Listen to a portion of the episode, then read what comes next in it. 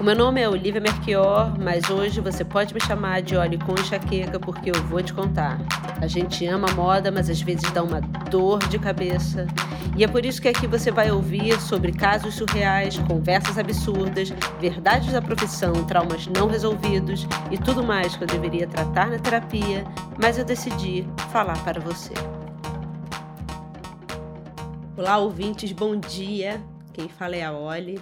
E se você entrou aqui desavisado, eu preciso te situar. Você não está na programação normal do Hello Podcast.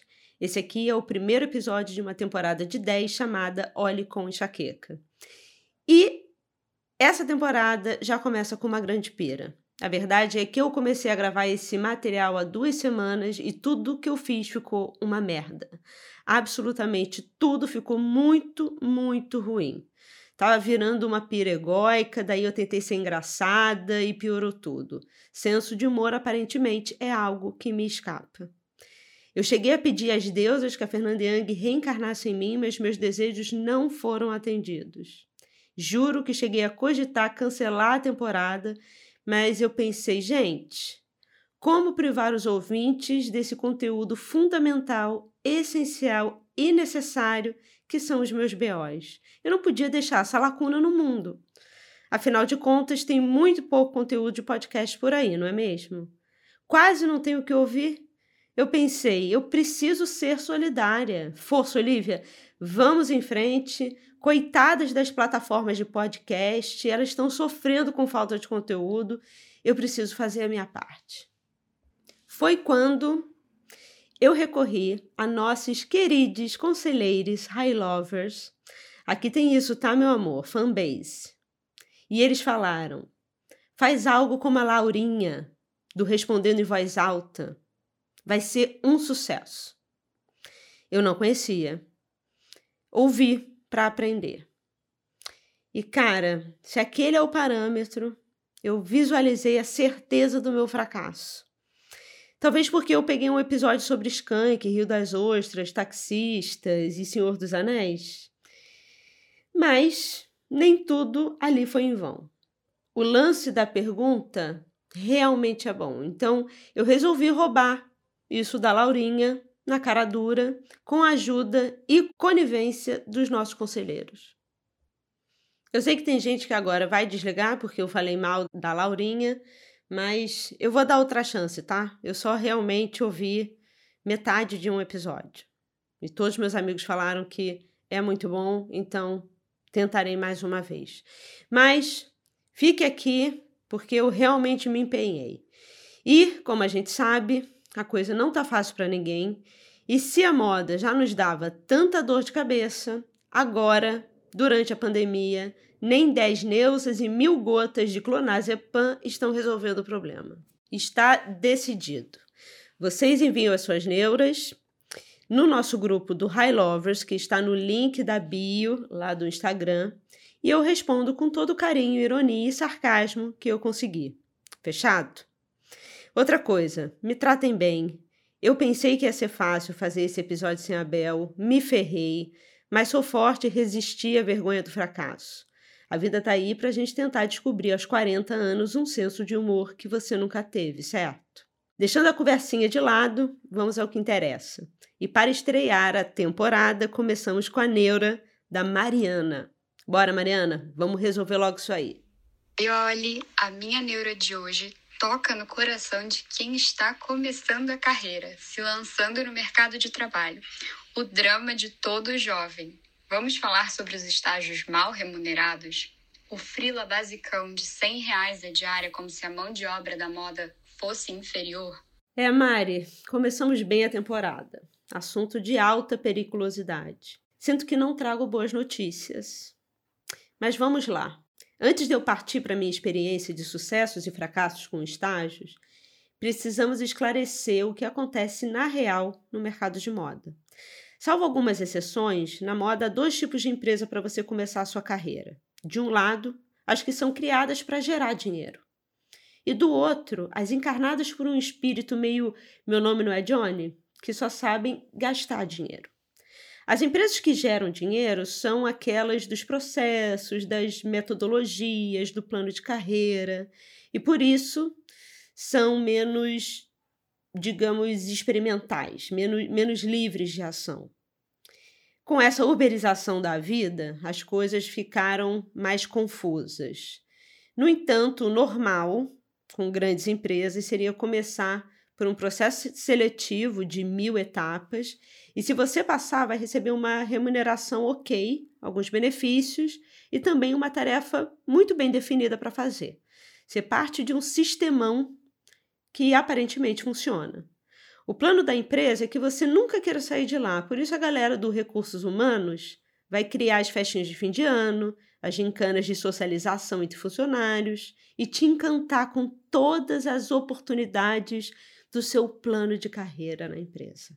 Agora, bem longe de toda essa organização, há as nossas amadas empresas de moda independente. Disruptivas, donas do close certo na empresa e nas redes, criando imagens incríveis, projetos vanguardistas, desafiando as convenções e, portanto, sempre duras. Story of my life. E para deixar claro, o fato da marca ser dura não quer dizer que ela não gere dinheiro, mas significa que ela não tem apego ao dinheiro quando uma nova ideia maluca aparece.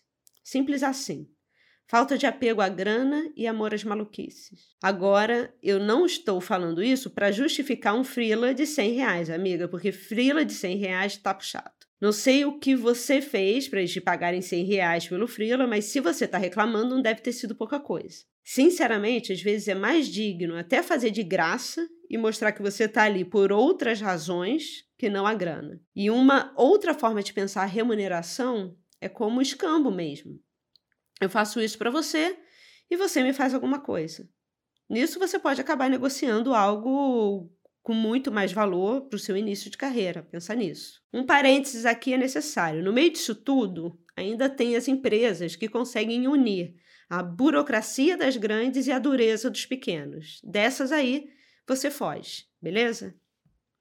Então, quando procurar um estágio, você precisa entender os benefícios e malefícios das suas escolhas e colocar na balança como você quer iniciar a sua experiência profissional. Obviamente, toda regra tem o seu desvio, mas de forma simplista, as alternativas são: entrar no GUP. Se você não sabe o que é GUP, digita G-U-P-Y, recrutamento, RH, vai aparecer lá um monte de, de vaga que tem no mercado hoje em dia. Então você entra no GUP e vai iniciar o seu processo seletivo numa empresa consolidada e mais, entre aspas, careta, e fazer parte de uma grande equipe, um sistemão onde você provavelmente vai começar fazendo um trabalho bem operacional e pouco criativo. Mas está tudo certo se essa for a sua opção. Segunda opção, se aventurar com empresas independentes, onde vai fazer um pouco de tudo, ter mais proximidade da parte criativa, participar de projetos que talvez você goste mais, no entanto, vai continuar a sofrer pela grana. E a terceira chance é subverter isso tudo, juntar o melhor dos dois mundos e compartilhar com a gente aqui essa magia. Tirando a parte da mágica, nos dois outros casos, o importante é balancear as suas expectativas para você não se decepcionar. Mas, de um lado ou de outro, existe uma premissa que eu sempre tive na cabeça. Existem três tipos de profissionais. Um, que recebe as suas tarefas e não entrega o que propõe a fazer. Esse dificilmente vai conseguir evoluir. Outro tipo é o que faz exatamente e apenas aquilo que foi contratado para fazer. Esse sempre vai ter um job, mas eu estou te dizendo que essa estrela não vai brilhar muito forte por aí. E tem um outro profissional, aquele que, mesmo início de carreira, recebe uma demanda, consegue perceber sobre o que ela trata e entrega algo melhor do que foi esperado. Esse, em pouco tempo, passa a ser visto no mercado de uma forma bem interessante. E percebe que eu não falei mais do que esperado e sim melhor do que esperado. Se você consegue fazer isso, é aí que você se destaca. E agora sim, por fim, eu vou te contar a minha história e os exemplos que eu vivi. Como algumas pessoas já sabem, eu comecei estudando engenharia de produção e depois fui para jornalismo. Durante esse momento de encontro profissional, eu fiz uma coleção e me inscrevi em um concurso de novos talentos para a versão carioca da Casa de Criadores. Chamava a Semana Look Strike de moda. Minha marca chamava Porcos. Isso mesmo, do bicho, porco, no plural. Eu era da juventude revoltada. E fiz dois desfiles junto com o meu namorado da época. O namoro acabou e junto foi a marca. Mas por causa dos desfiles, eu conheci a Emília Duncan, uma figurinista que estava fazendo uma novela com um núcleo de modernos fashionistas na Globo e comprava muito da minha marca. E se você pensou em algum momento procurar para ver o que, que eu tinha destilado, te falo que esse é um dos benefícios de ter nascido na era pré-internet. Você não vai encontrar nada. Mas vamos lá. Quando a marca terminou, eu pedi um estágio e fui contratada para fazer produção de rua. Tranquei a faculdade de jornalismo por seis meses para conseguir me dedicar integralmente ao trabalho. Notícia triste para você. Eu trabalhava de 8 da manhã às 8 da noite, em alguns momentos mais do que isso, alguns finais de semana, e eu ganhava por volta de 800 reais corrigidos no dinheiro de hoje. Terrível, né? Um absurdo. Também acho, mas lembra do que eu falei sobre entregar melhor e conseguir evoluir? A Emília sabia da minha vontade de estudar moda na Centro São Martins e foi uma grande parceira. Depois de um bom tempo trabalhando com ela, surgiu uma vaga para ser primeira assistente de um filme longa-metragem. O figurinista era um grande amigo dela, estava montando uma nova equipe e não conseguia encontrar uma primeira assistente. Ela me indicou.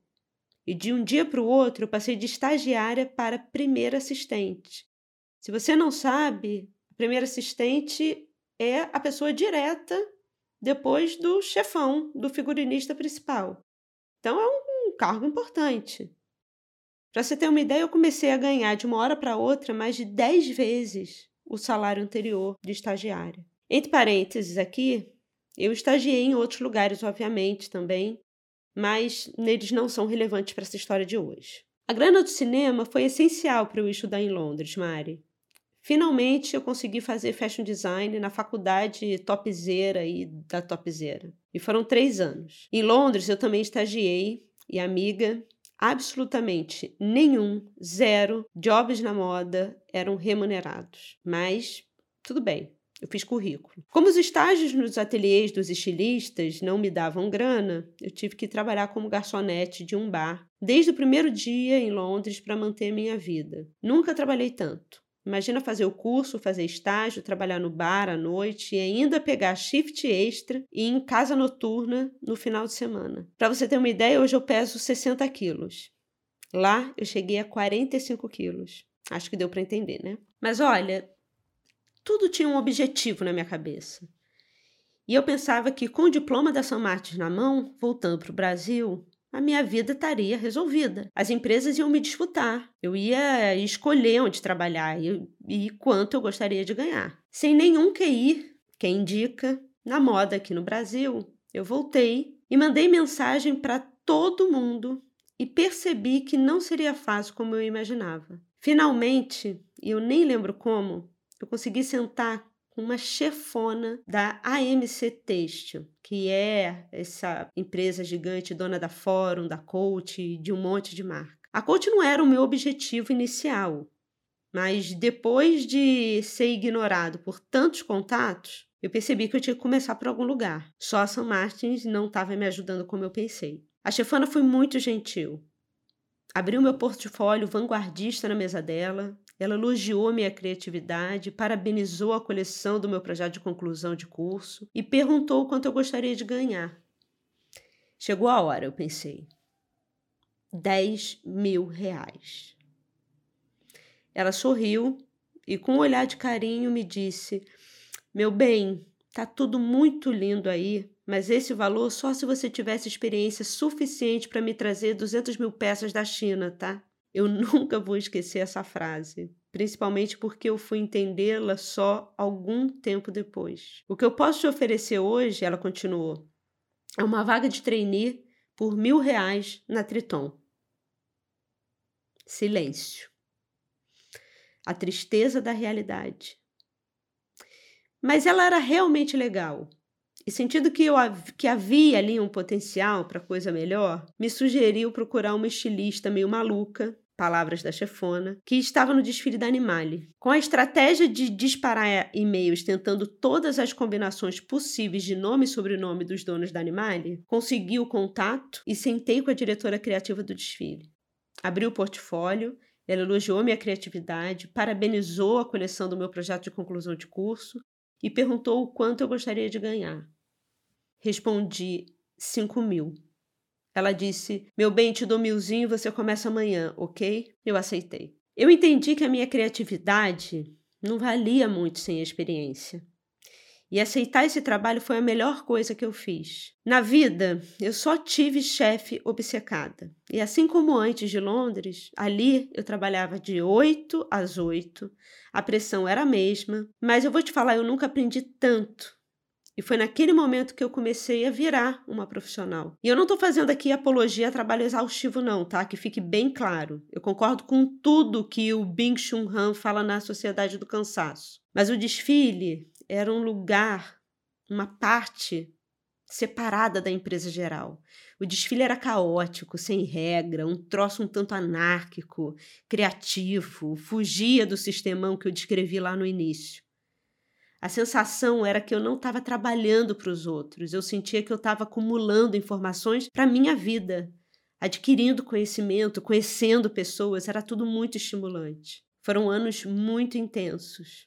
E para acabar esse primeiro episódio aqui de hoje com uma vibe positiva, a notícia boa é que eu peguei essa oportunidade e fui aquela profissional que entrega as coisas melhores do que o esperado. Eu pesquisava novidades, fazia as coisas bem feitas, resolvia problemas, não sentia que estava no emprego, eu sentia um entusiasmo real, como se o desfile fosse meu. Daí, depois dos primeiros seis meses e do primeiro desfile entregue, eu sentei com a chefe e disse: para fazer o próximo desfile, eu preciso ganhar tanto. Ainda não eram os 10 mil que eu pensava no início, afinal eu comecei a ter melhor noção das coisas. Ela me olhou, tentou esconder o sorriso de orgulho e disse: Olhe, mais do que merecido. Bem, Mari, é isso. Eu espero que eu tenha respondido a sua pergunta e te ajudado a acalmar um pouco essa sua neura. Calma, que às vezes as coisas começam difíceis, mas daqui a pouco elas se assentam e no final a gente sempre espera que dê tudo certo. E para você, Laurinha, aquela crítica lá que eu fiz no início, tudo balela, tá? Adoro seu podcast, mas eu precisava pegar algum gancho aí para fazer um estilo megera. Por hoje é isso, pessoal. Boa semana para vocês e enviem suas neuras no grupo do High Lovers que você encontra no link da bio do nosso Instagram. Vamos tratar desses BOs juntos. E agora, aproveitando, momento merchan, se você gosta de pesquisa de moda e trabalha com antecipação de tendências no mercado, entre no nosso site, o highlowpodcast.com, ou procure o Tito, nosso querido Tito, no Cursos High Low no Insta e saiba mais sobre o Global Macro Trends, um curso bem especial que vai acontecer no dia 12 de junho. Eu sei, é dia dos namorados, mas você é uma pessoa evoluída e para você o amor não se compra por um dia e sim se espalha por todo ano, certo? Então não tem problema. Beijo grande e agora sim, tchau!